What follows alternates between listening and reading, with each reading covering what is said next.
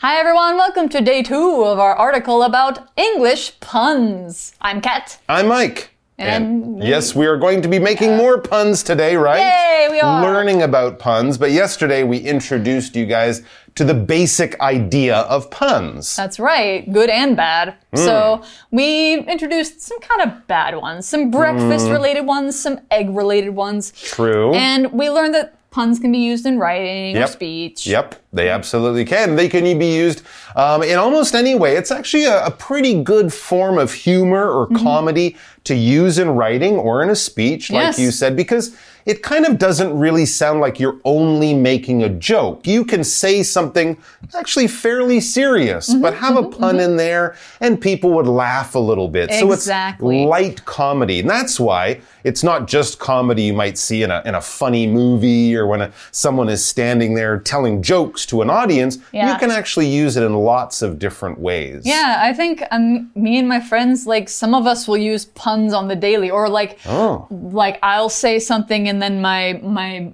friend will Right. make a pun out of it or Yeah. make fun of it somehow. Exactly. You like to be a little quick with your idea, quick with your comedy, but be warned, some people, even if they like your pun, they might react as if you've almost hurt them. Oh. You say the joke, you make the pun, and they go, oh, they That's make so a, a sound like you just stepped on their toe or like they ate some bad food or something Mm-hmm. like that, because puns kind of have a little bit of a a naughty, a silly uh, sort of reputation around them. right. There's actually an old expression, I think, going back at least under the lowest form of humor. something well, like something like that. It was something like someone who would make a pun would also pick your pocket. They would also steal money from your pocket, kind of saying that you know not the not the most honest people seems a use little bit- puns. I think it's more about like you're tricky. You have a tricky mind. okay. You can see the tricky way to make a joke with these words, and that same tricky kind of person might try to cheat you out a little bit out of a little bit of your money. I guess so. I'm not going to distrust people because they make No, puns, no, though. But not. anyway, we are going to learn a little bit more about puns, and I think the puns in today's day uh-huh. are a little bit better. Oh, okay, good. Yes. We're we're raising our level of puns. I'm- Hopefully. I'm, excited to see that. Yes. So why don't we get into it and learn a little bit more? Sounds good. Reading. Have fun with a pun. The creative way to improve your English. We're going to look at three main types of puns. Master these to gain the power to make your friends either laugh or cry with your word magic. Homophonic or homophonic pun. Homophonic puns use word pairs that sound the same but have different meanings. For example, Mel cried because he didn't know about homophones. So I patted his back and said, There, there. This is homophonic because there, there is also something we say to comfort someone. Homographic or homographic pun. Homographic puns contain word pairs that are spelled the same but have two meanings, like time flies like an arrow, fruit flies like a banana. Flies both means time passes quickly and the small annoying creatures with wings. Compound pun. Compound puns are hard because they combine more than one pun. Look at this one. Never be dishonest in the jungle. Cheetahs are always spotted. Cheetah is the large cat, but it also sounds like cheater. Spotted describes the marks on the cheetah, but it also means to see or catch something. Now that you've learned these three pun types, have fun making some of your own. Okay, so as we explained today, we're going to look at puns and the the styles, I guess, or types of puns Yeah. that people can make. If you look at puns in a sort of scientific kind of way, do you can actually Hmm. find that there are several different styles or types of puns. I didn't know this, actually. I just thought if it's funny, it's good. If it's not, it's not. Humor But- has a science. Humor has Humor a science. Humor is an art. That's the one thing we know about comedy. The more you explain it, the funnier it isn't. But, anyways, it's interesting to know. We're going to look, as the article says, we're going to look at three main types of puns. Mm-hmm. So we'll learn about those a little bit later, but first we need to tell you master these to gain the power to make your friends either laugh or cry with your word magic. Or Maybe groan. both. Or groan. Maybe laugh till they cry. Yeah, they might also groan. But yes, if you can master how to make a pun, I would say you are very close to mastering the whole language. Yeah, exactly. And so, what does it mean to master something? We know that, like, a master is somebody who is uh, the head of something, like Sure. a boss or maybe a, a dog's Like master. Kung Fu master taught me many things. That's right. And t- we also have master as a verb. So it kind of has the same meaning. To master something means to become an expert at it. So like you said, kung fu, if you master mm-hmm. kung fu, then mm-hmm. you are the you are like you can't get any better. you could beat up Bruce Lee. Yeah, I mean Bruce Lee mastered kung fu. He did. Yeah. There's Yes. there's certain things I think you can't master. Like I hmm. think you can't actually master like a sport or music. Oh, okay. You can always Sure. get better at those. You but I think you can get you can get to be a master level, but I don't think you can, can be like 100%. Yeah. Yeah. All right, anyway, so an example of that many hours of practice allowed Bruce to master the first level of karate and oh. move up to the next one. Okay, so basically, we're just saying becoming very, very good at some kind of skill or doing something. If you master it, you could definitely teach it to other people because mm-hmm. you're an expert for sure. All right, so let's look at the first style or type of pun. It says homophonic pun. Homophonic puns use word pairs that sound the same but have different meanings. Yesterday mm-hmm. I made that silly pun about going to the herb shop to but I ran out of time because Yeah. time T I M E is of course time on the clock. When you run out of time, you have no more time. You're late or something like that. But there's also an herb thyme T H Y M E. Mm-hmm. That's right. So we have more examples of this. Okay? For example, Mel Mm-hmm. cried because he didn't know about homophones, which are Mm-hmm. two things that sound the same. So I Oh. patted his back and said, There, They're, there. There, there. Oh, T- interesting. T H E Y apostrophe R E and T H E I R. They are there. That's right. Oh, okay. But actually, when you pat someone on the shoulder when they're feeling bad, we would write that as T H E R E. Twice. They're there. Yes. Exactly. So, So- that one, that one's actually tricky because you actually have to sort of read it to get the joke. That's right. So it's Ah. a homophone. T H E Y apostrophe R E, T H E I R, and T H E R E are homophones. Right. They are pronounced the same, but they are spelled different. Mm. Yeah, so exactly. So, and we talked about patting someone on the shoulder. So let's learn what pat means. So you all know that we have a teacher named Pat, but that is not this word. This word pat is a verb and it means kind of a way of touching somebody. When you do this, this is kind of stroking, that when you are making your arm go down and along your skin. But when you just kind of go up and down, that's patting. So you can do it with your fingers, you can do it with your whole hand. As long as it's soft and up and down, that's a pat. You could do one pat, you could do a few pats, you could do many pats if you want to pat somebody on the back to say congratulations or to make them feel better when they're feeling sad, maybe to show them you love them. That's that's a way to that's a reason to pat somebody or to pat your pet. So, for an example sentence, Ashley doesn't like it when people pat her on the head because she feels they're treating her like a little kid. Wow, I thought that explanation of the word pat was great. You really got that explanation down pat.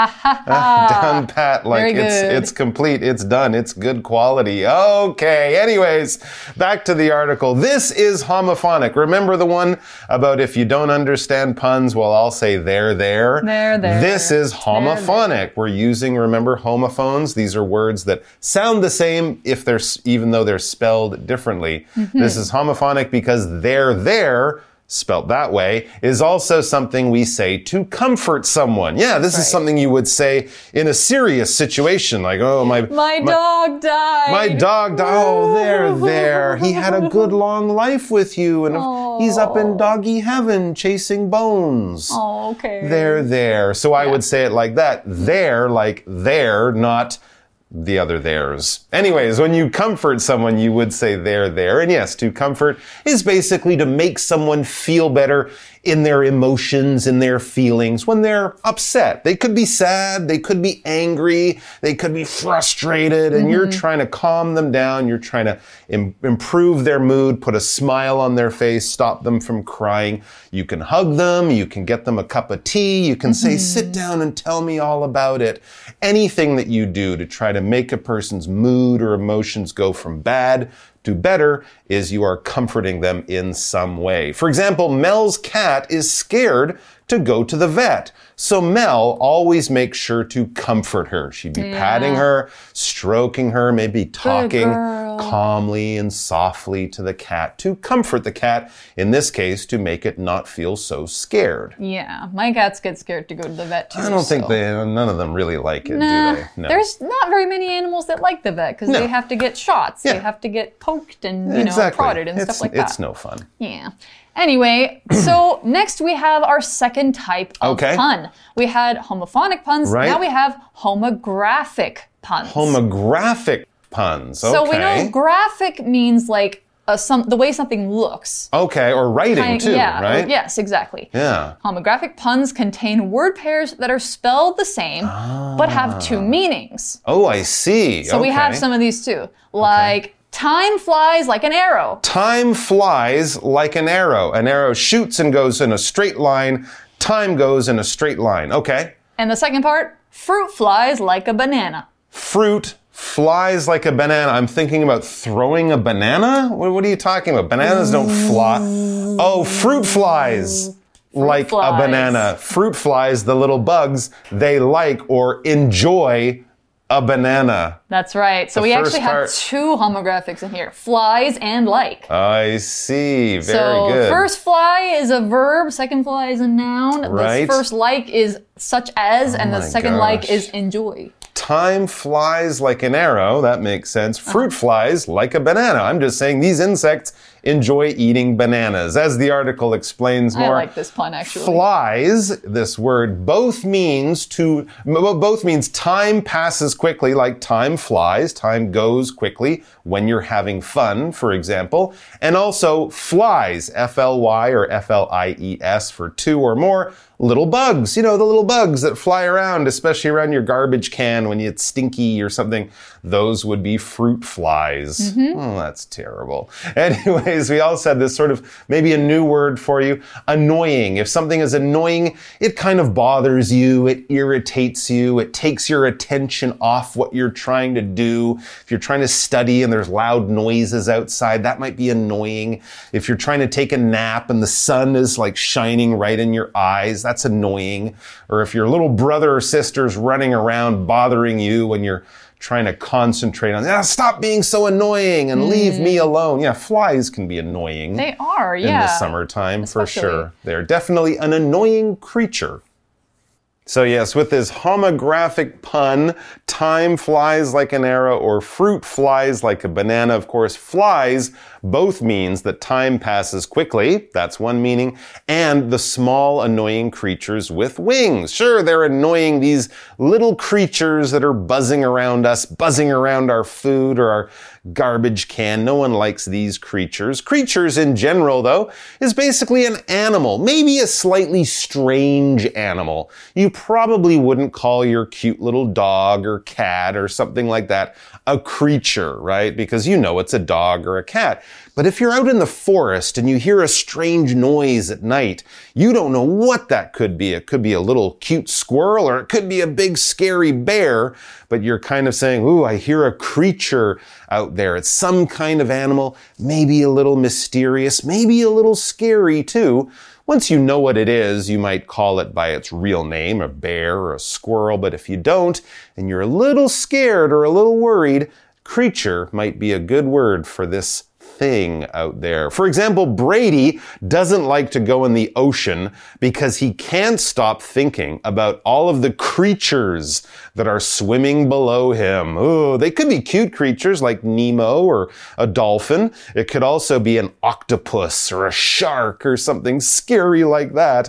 So he doesn't like to think about all those creatures underneath him in the water, creatures that he can't see.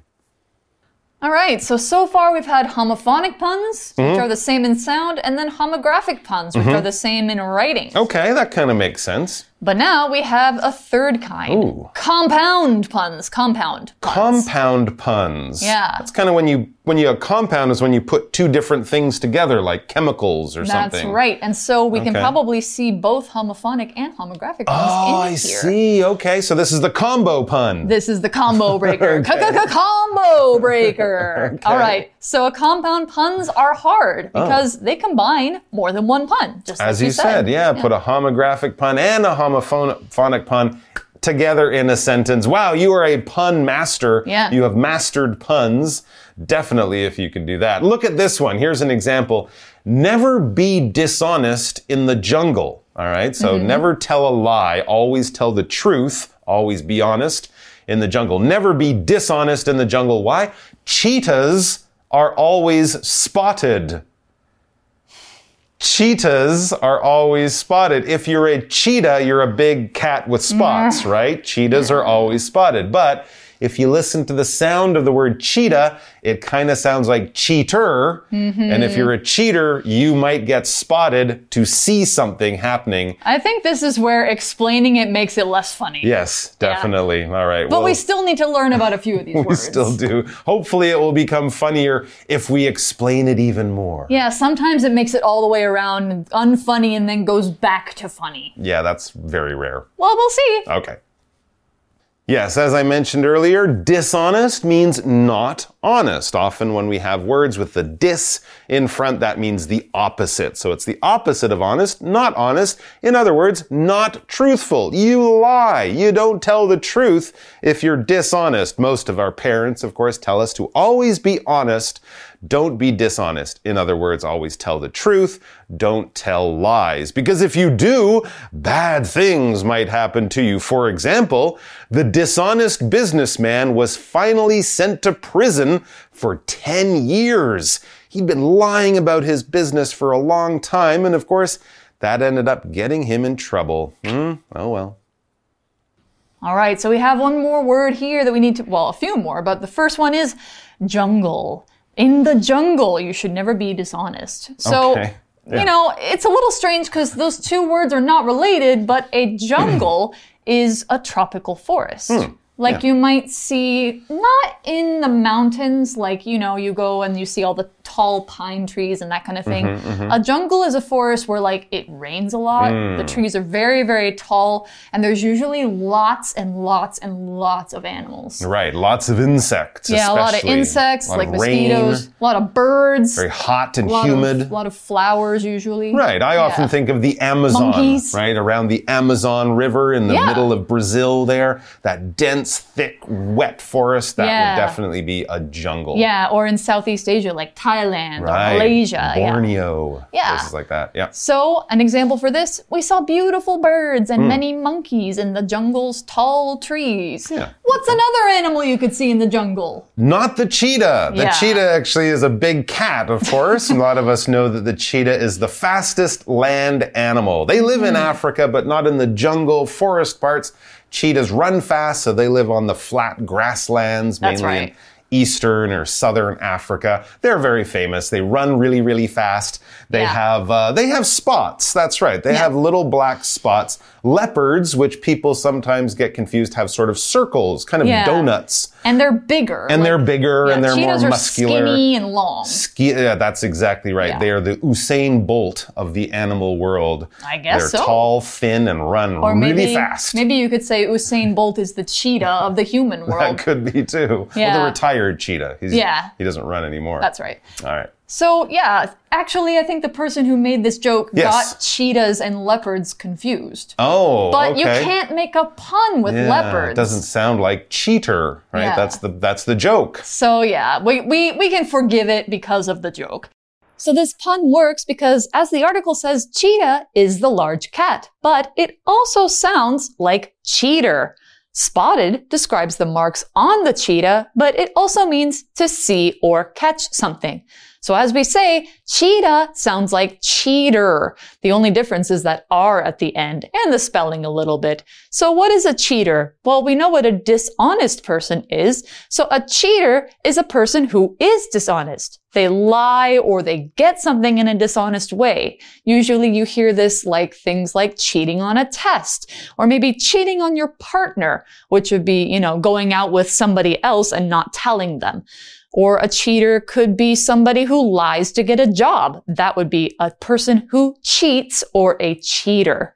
That's right. And if you are cheating in class, if you are a cheater, the person who's not telling the truth, and maybe your teacher will see you whispering to your friend Hey. or reading or you know writing notes when you should be doing your test or something like that. So if the teacher sees you or catches you doing something bad, you've been spotted. Now here we don't mean something with spots like a shirt with spots or mm-hmm. something. You could say it's spotted. Here we're using spot to say see basically. If I hmm. see something, if my eyes lock on it and I know what it is, I spot something. If you're walking down ah. the street looking for a, a 7 Eleven and there's many stores, and finally you see the right sign, it's got the right colors. Oh, I spot it. I see it. I've picked it out from all of these other things. So if That's right. cheaters are spotted, that means someone will see you or catch you cheating. But of course, if we're talking about something being spotted,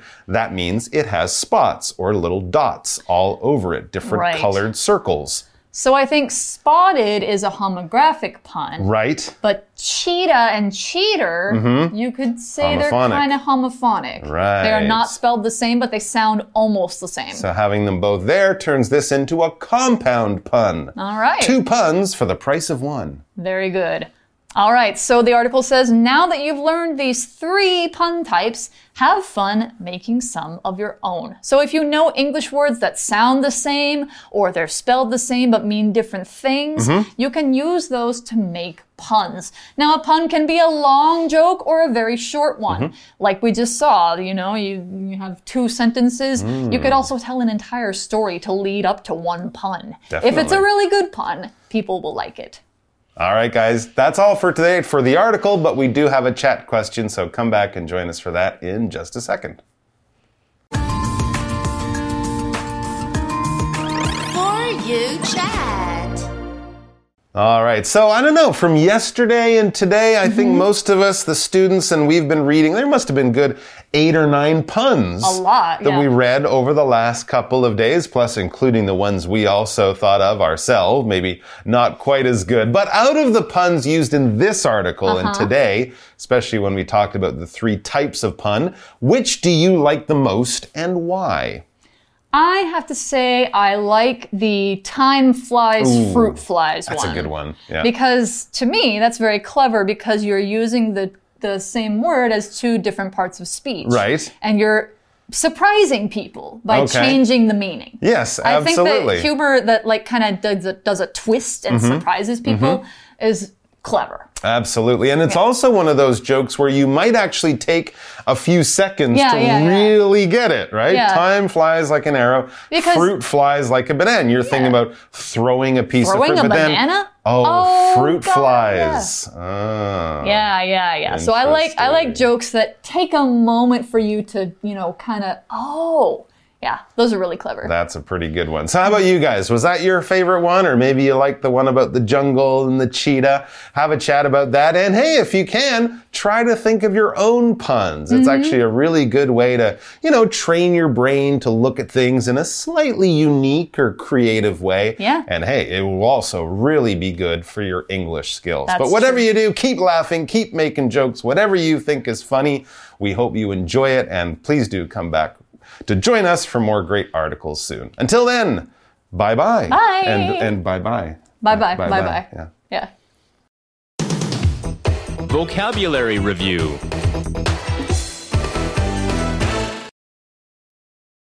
Master. After spending many years practicing, Sarah has finally mastered playing the guitar.